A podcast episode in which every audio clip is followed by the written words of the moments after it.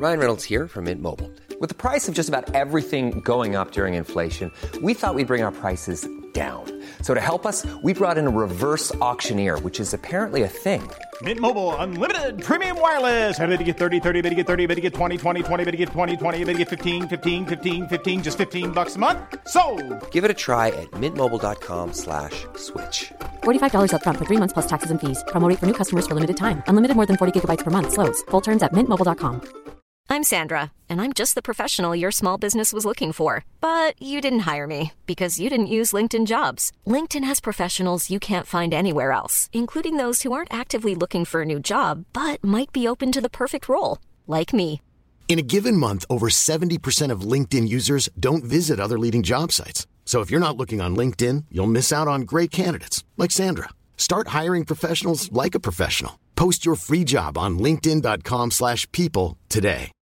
Millions of people have lost weight with personalized plans from Noom, like Evan, who can't stand salads and still lost 50 pounds. Salads, generally, for most people, are the easy button, right? For me, that wasn't an option. I never really was a salad guy. That's just not who I am. But Noom worked for me. Get your personalized plan today at Noom.com. Real Noom user compensated to provide their story. In four weeks, the typical Noom user can expect to lose one to two pounds per week. Individual results may vary. Les diré algo que les parecerá exagerado, pero amo a mi santa muerte. No contaré la típica historia donde no era devoto, que era completamente católico y religioso. Por supuesto que no. Todo lo contrario. Si hay algo que a mí me ha caracterizado, es que desde joven siempre fui rebelde, egocéntrico y hasta cierto punto malvado. Esto lo digo porque era el que mandaba dentro de los grupos de la escuela. En pocas palabras, y para que me entiendan, era el bully de la generación. En cuestión de religión, la familia se considera católica, pero creen firmemente en la Santa Muerte y era algo que ignoraba totalmente. Lo que yo quería era vivir mi vida, irme de fiesta y tener dominio sobre los demás. Pero mi vida de excesos me hizo entender a la mala, y la Santa Muerte fue la que me hizo salir del vacío en el que me encontraba. Mi nombre es Jesús. Actualmente tengo 40 años de edad. Tengo una bella esposa y cuatro hijos hermosos. Pero esta historia que te contaré regresaré a mi etapa de la adolescencia. Si bien nunca faltó nada en casa, ni qué comer ni qué vestir, yo sentía un gran vacío, pues mis padres nunca estaban para mí, siempre se encontraban trabajando. Cuando estaba en la secundaria comenzaron a faltar a todas mis reuniones. Día del Padre, Día de la Madre, e incluso se les llegó a olvidar mi cumpleaños varios años consecutivos.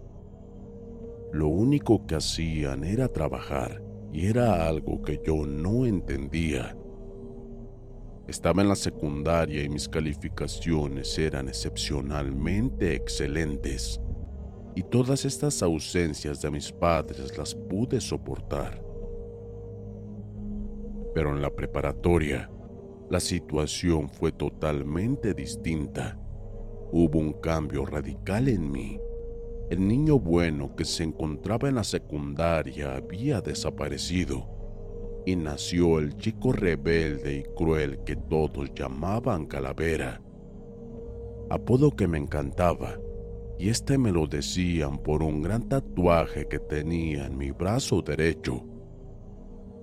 Popular, seguro, bueno con las muchachas, pero lamentablemente pésimo con el estudio.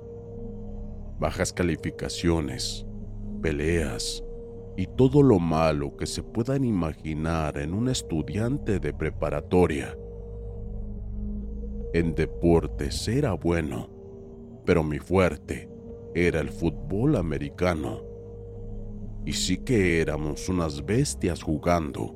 Disfrutaba lastimar al equipo contrario. Todo estaba perfectamente acomodado para desechar mi estrés de alguna forma. Había un chico de un grado menor al mío. Especialmente este muchacho lo tratábamos muy mal. Le tirábamos basura encima, le quitábamos su desayuno, pero el que iniciaba todo este maltrato era yo. Ese chico lo único que nos decía era que lo dejáramos en paz, que no se metía con nadie. Pero a mí no me importaba, era cruel con él, y esto era cosa de todos los días. Hasta que sucedió un evento extraordinario que cambió mi forma de vivir y mi forma de actuar. Como les decía, era una persona muy fiestera. En estos lugares llegué a consumir estupefacientes y alcohol, al grado de perderme por completo.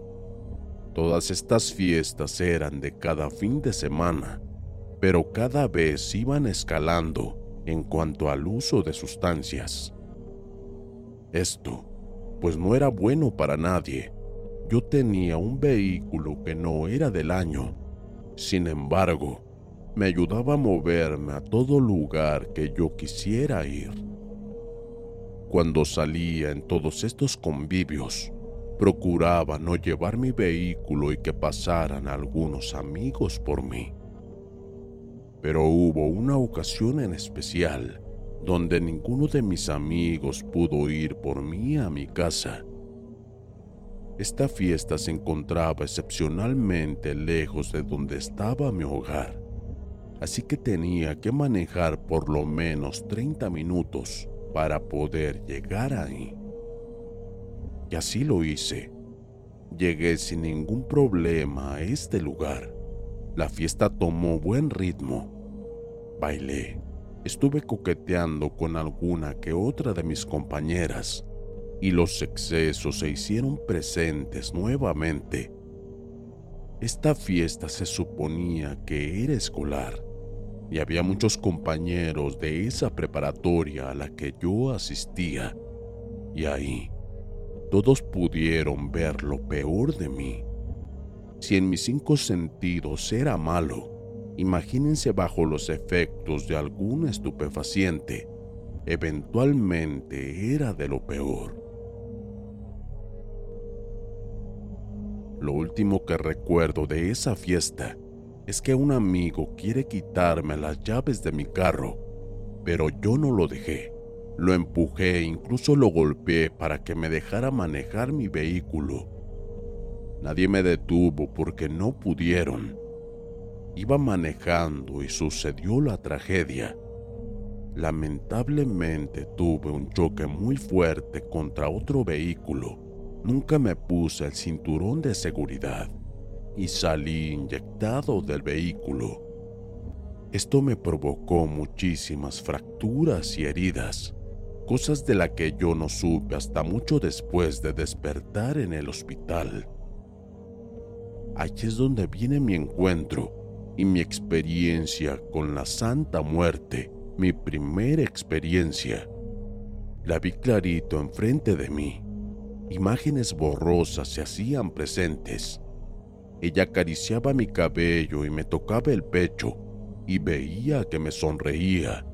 Me decía que no me diera por vencido, que todavía no era mi tiempo, que aún podía cambiar, convivir lo que nunca conviví con mis padres durante mucho tiempo, hacer buenos y verdaderos amigos. Todo lo bueno de la vida me esperaba. Esas eran sus palabras hasta que después sentí un duro golpe en mi pecho que me hizo perder completamente el conocimiento. Desperté en el hospital después de no sé cuántos días. Ahí se encontraban conmigo mis padres y no sé cuántas personas más. Me supongo que eran mis amigos y algunas otras que me sorprendieron muchísimo que estuviesen ahí. cuando ya me encontraba un poco más estable y ya podía tener visitas de alguna que otras personas que no fuesen familiares.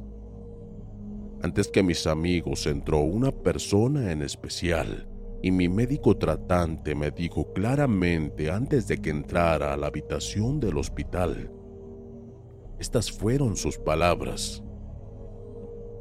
Si este chico no hubiese estado en el momento de tu accidente, tú habrías muerto. ¿Sabes por qué?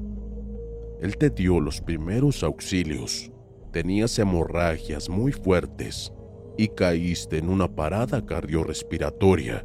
Afortunadamente sabe de primeros auxilios y prácticamente te salvó la vida, te dio una segunda oportunidad. La verdad es que yo estaba totalmente asombrado. Lo que sucedió conmigo no fue suerte, y aún estaba en mi mente esas imágenes que tenía sobre la Santa Muerte. Después de esto, el médico me dijo que era necesario que lo viera, que era lo justo. Y yo intrigado estaba ansioso por saber quién era esta persona. Mi sorpresa fue enorme al saber que esta persona que me salvó la vida fue ese chico al que siempre maltraté desde que ingresó a la escuela, ese chico al que tanto humillé y lastimé sin ningún pudor ni piedad. Lo primero que hizo fue llegar y preguntarme cómo me encontraba y se los juro que yo no tenía palabra alguna para decirle. Lo único que se me vino a la mente y se me ocurrió decirle fue que me perdonara por todos los malos tratos que yo le di. Ni siquiera le agradecí por haberme salvado la vida. Él me dijo que después de que yo salí de esa fiesta, él iba en una motocicleta con su hermana justo detrás de mi vehículo. No recorrí ni 500 metros cuando ya había chocado de frente con un tráiler. Inmediatamente acudió a mí y me dio los primeros auxilios en conjunto con su hermana, y él mismo fue quien llamó a las unidades de emergencia para que atendieran a todos los heridos, incluido yo. Afortunadamente los otros tenían solamente heridas leves. Yo era el más herido. Al perder bastante sangre, caí en un paro cardiorrespiratorio y este chico procedió a darme reanimación cardiopulmonar y logró sacarme del paro. Como decía el médico, salvó mi vida. Al contarme todo esto, mis lágrimas me inundaban. No pude decir ni una sola palabra más que pedir perdón, perdón y gracias.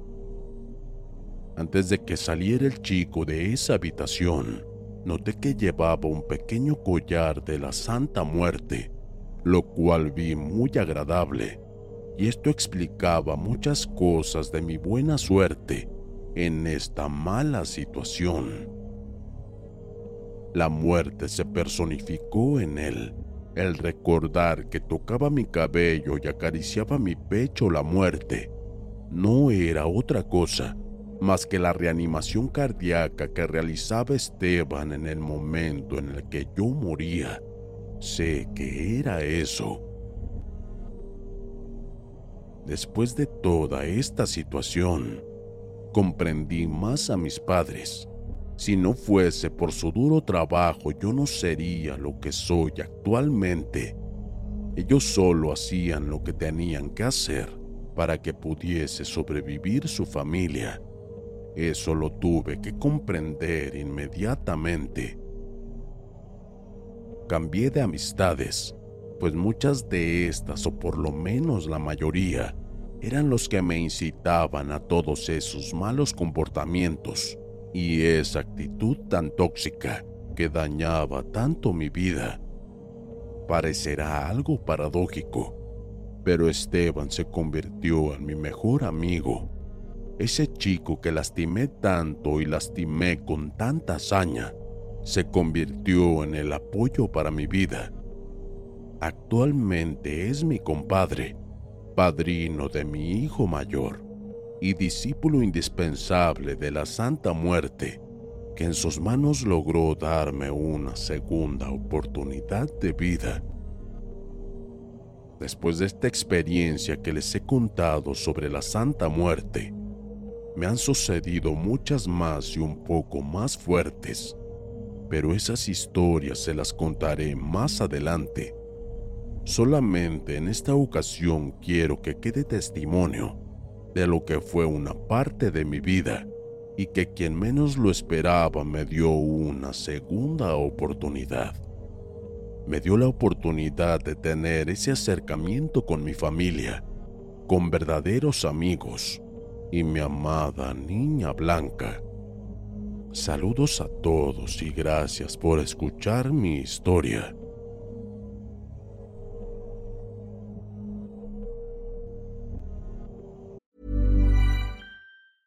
A lot can happen in the next three years. Like a chatbot may be your new best friend. But what won't change? Needing health insurance. United Healthcare Tri Term Medical Plans are available for these changing times. Underwritten by Golden Rule Insurance Company, they offer budget friendly, flexible coverage for people who are in between jobs or missed open enrollment. The plans last nearly three years in some states, with access to a nationwide network of doctors and hospitals. So, for whatever tomorrow brings, United Healthcare Tri Term Medical Plans may be for you. Learn more at uh1.com. Burrow's Furniture is built for the way you live. From ensuring easy assembly and disassembly to honoring highly requested new colors for their award winning seating, they always have their customers in mind. Their modular seating is made out of durable materials to last and grow with you. And with Burrow, you always get fast, free shipping. Get up to 60% off during Burrow's Memorial Day sale at burrow.com slash ACAST. That's burrow.com slash ACAST. burrow.com slash ACAST.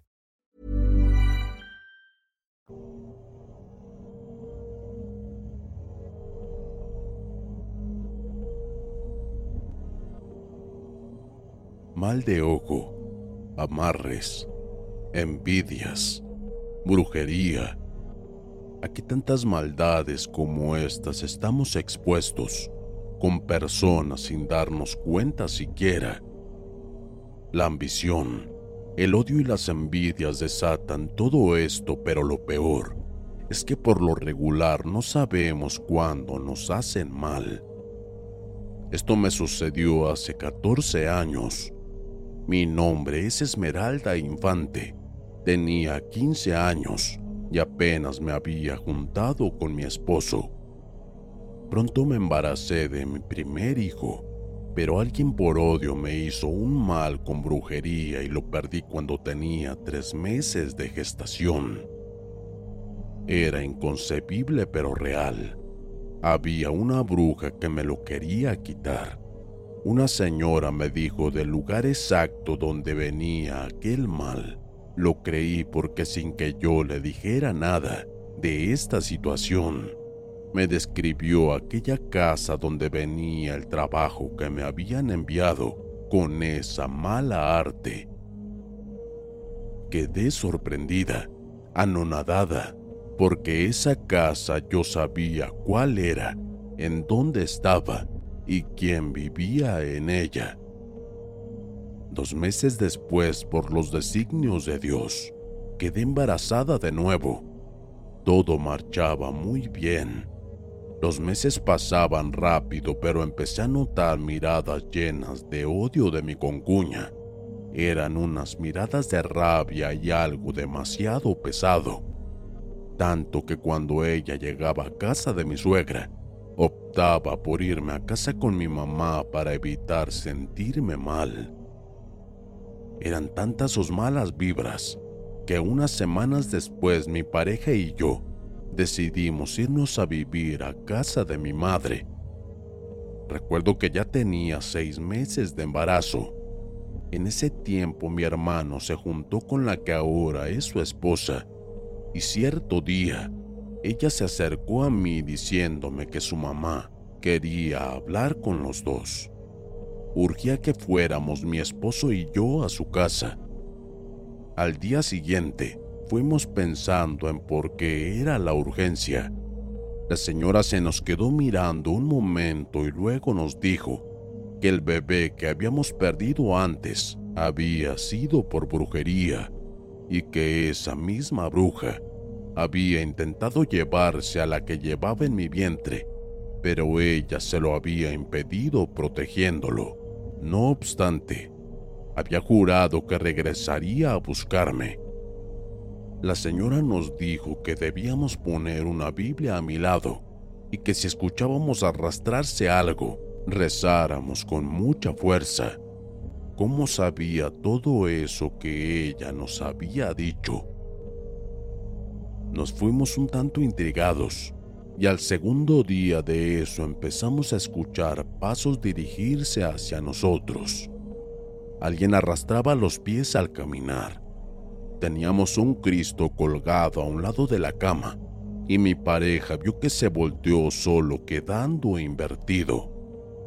Me dijo, cierra los ojos, no veas, y empezó a rezar la Biblia mirando que era una sombra. Los rezos de mi pareja lograron alejarla esa noche. Después nos cambiamos de esa casa. Todo marchaba bien pero un día la mamá de mi cuñada fue a verme y me dijo, te diré quién te acecha, a ver si te suena. Es alguien de pelo largo y te odia, y no va a descansar hasta quitártelo. Asustada me puse a llorar. No sabía cómo luchar contra algo que no era de este mundo. Recuerdo que ya tenía ocho meses de embarazo y me quedé pensando en quién podría ser, ya que me dijo que recién se había pintado esta persona el cabello de negro. Entonces de sopetón recordé que mi cuñada lo tenía pintado y que siempre me miraba con odio. Así pasaron tres semanas y una madrugada que ya casi amanecía papá escuchó como que alguien arrastraba las chanclas. Se hizo el dormido para ver quién era y dice que vio pasar una señora muy fea, con cara putrefacta hacia el final de la casa, que era donde estaba mi cuarto. Luego de que pasó de largo, mi padre se levantó con mucho cuidado y la siguió hasta que llegó a mi recámara.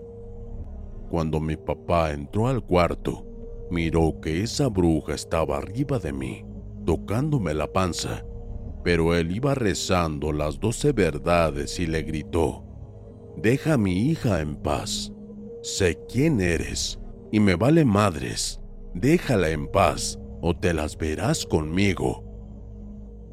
La horrenda bruja al escuchar el rezo se fue emitiendo chillidos, diciendo que mi papá se las pagaría y que yo moriría en muy pronto tiempo. Luego vimos que se fue atravesando la puerta que daba hacia el patio, esta como si fuera de humo, y sentimos escalofríos al verla desaparecer. Cuando sucedió ese evento, nos mudamos a una casa nueva y en cuanto llegamos a ella, mi familia empezó a colgar tijeras abiertas en forma de cruz. No queríamos que aquel mal nos siguiera hasta allí. Llegó el día del parto y me alivié. Mi cuñapa no me daba la cara para nada, porque yo sabía que el daño venía de su familia. Todo porque mi pareja no le hizo caso a una hermana de ella. Se la presentaron estando ya él conmigo. Luego mi hijo no tenía un mes cuando mi papá empezó a trabajar. Dijo que se le acercó una muchacha y esto le dijo, ¿le puedo dejar esto? Era una bolsa como las que dan cuando compras pan. Ya que se fue mi papá, le dio curiosidad por abrir la bolsa. Al ver que era una cruz hecha de una palmera, pensó en dármela para que ésta nos cuidara. Pero esto fue todo lo contrario. Porque esa cruz llevaba un mal dirigido hacia nosotros. Después mi cuñada empezó a ver una sombra negra merodeando de ventana en ventana. Entonces mi hijo comenzó a enfermar de gravedad. Los vecinos dijeron que miraron a unas personas por sus cámaras de seguridad. Esta dejó hielo y una gallina muerta en la puerta de mi casa. Fue otro mal enviado para mi bebé. Ya era insoportable la situación. Ya casi no dormía por asistirlo. Una noche al estar cuidando a mi hijo, llegó un enorme pájaro y se paró por mi ventana. Movía la cabeza escalofriantemente de un lado para otro, mirando a mi bebé. Mi cuñada gritó, miren lo que está en la ventana. Era como un hombre y a la vez se transformaba en un perro o en un pájaro. Se descolgaba del techo queriendo entrar a la casa por la ventana de mi cuñada. Recuerdo que esa noche grité muy aterrada porque varios vimos que era un humano con cuerpo de un pájaro grande. Nos miraba pero no podía entrar. Lo detuvieron unas tijeras que tenía colgadas en la ventana en forma de cruz y se fue. Esa vez mi hijo vomitó sangre yo entré en pánico, pero rápido lo llevé al hospital general. La verdad a mi hijo ya no me lo contaban. Así pasé una noche de desvelo, todo hasta el día siguiente, y ya pude dormir un poco. Ya después, nos encontramos todos en la sala.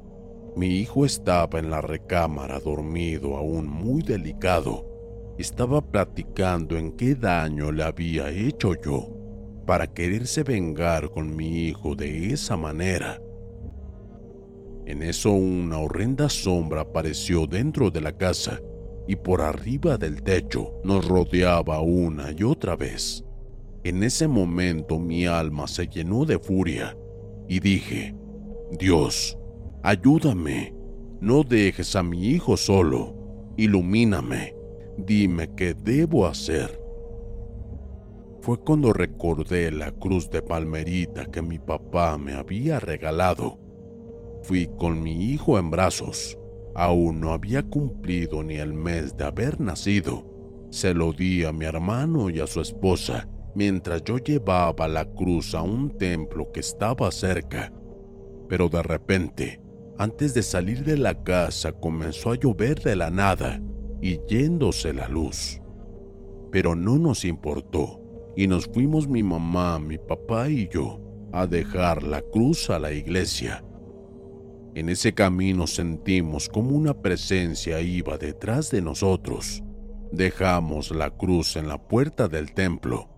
Entonces increíblemente al momento se quitó la lluvia.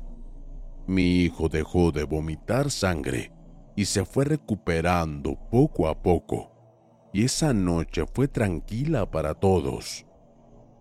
Desde esa vez, no juntamos nada que esté tirado en la calle, y menos ese tipo de cosas religiosas, ni aceptamos nada de gente extraña. Pasaron los años, y mi hijo creció, pero mi concuña no me hablaba Luego tuve dos niñas más. En esos años ahora ella decía que no le gustaban las niñas y que aún me odiaba más. Me aparté mucho de la familia de mi esposo. Una amiga me dijo que su suegra sabía leer las miradas y fui. Entonces ella dijo que Dios me había cuidado mucho de mi suegra. Sabía lo que me hacían y hasta estaba de acuerdo y hasta ella misma había puesto algo para hacerme daño en una comida. Dijo que eran de las que piensan que nadie es digna para sus hijos y la verdad, tu hijo está marcado por ellas dos. Tiene un destino medio kármico por culpa de ellas. No creí todo, pero cuando mi hijo cumplió 12 años, Mi suegra me amenazó, diciéndome que me lo quitaría. Yo riendo pensando que no podría, le dije, quítamelo pues. Y por extraño que parezca, todo el año 2020 no estuvo conmigo. En cierta forma lo había logrado, pero lo peor es que el 22 de junio me lo secuestraron. Gracias a Dios logré recuperarlo, pero quedó muy asustado por esto que vivió. Después, una vecina de mi mamá dijo que ella podía curarlo del espanto, aunque ya no se dedicaba a eso, podría hacerlo. Y sí, pudo curarlo, pero pasó algo curioso. El sirio no quería aprender, se apagaba o tronaba. Luego, en la limpia de huevo, salió con tierra de panteón y sangre. La señora me dijo, no pares de rezar la Biblia, pero el sirio no prendía. Entonces la señora doña Chata, que así le decían, dijo en voz alta, Él no te pertenece, tómame a mí. No les miento. La señora me dio libros de rosario y me dijo, tu hijo ya está librado. Lo tenían trabajado con la Santa Muerte y ella no te lo quería dejar. Al pasar de los días me llegó la noticia de que doña Chata había fallecido inexplicablemente. Yo al momento me estremecí de miedo pensando que mi hijo era quien iba a morir, pero ella lo había salvado al ofrecerse a cambio de él. Imaginé que había aceptado su trato, por eso se la llevó a ella. Eso fue un suceso real. Son cosas que por lo regular no creemos, al no tener ninguna explicación lógica, pero que sin duda sí existen. A mí me sucedió, y se los digo por experiencia propia.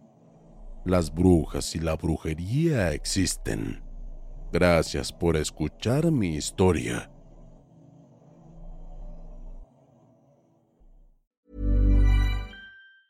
Even when we're on a budget, we still deserve nice things.